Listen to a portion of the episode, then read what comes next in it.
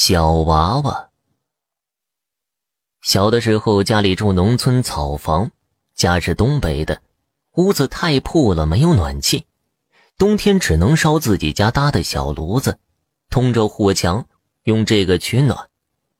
那个时候我大概是在上小学吧，冬天的时候事情少，晚饭过后，爸妈一般都会出去打打麻将，或者去其他亲戚邻居家串串门而我呢，打小就喜欢安静，哪儿也不爱去，所以爸妈走的时候，我都不跟着。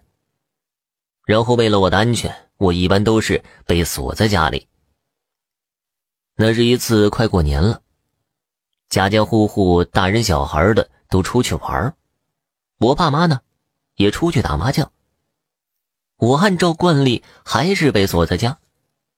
爸妈生好炉子，就走人了。我就自己在家里看看电视，坐在炕上发发呆。然后我就觉得浑身一凉，我从小啊就感觉特别的敏感，每次同学恶作剧，想要从背后偷偷的吓我一下都没有成功的。然后我就觉得有人在看着我，我抬头一看呢，屋子里面房梁上的一个角落。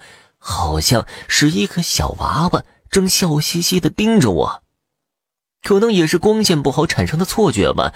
不过后来我是真的感谢他，虽然不知道那是个什么东西。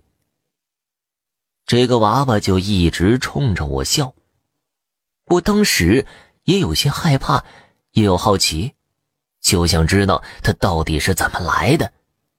然后他就用手指着火墙的那个方向，看得出他在说话，不过没有声音，说的很慢很慢，只不过隐约能看到他在说“就”这个字。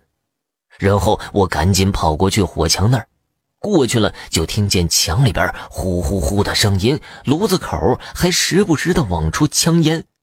我就知道是通着烟囱的那个墙里面失火了，就赶紧给爸妈打电话，他们回来把这火给弄灭了。后来爸爸给我解释说，是因为是草房，墙里边抹的什么油啊被引燃了，就在墙里边开始燃烧。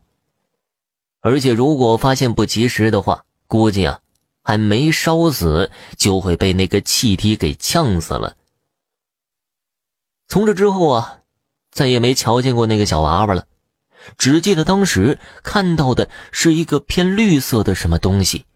后来想想，可能是撞见鬼了吧。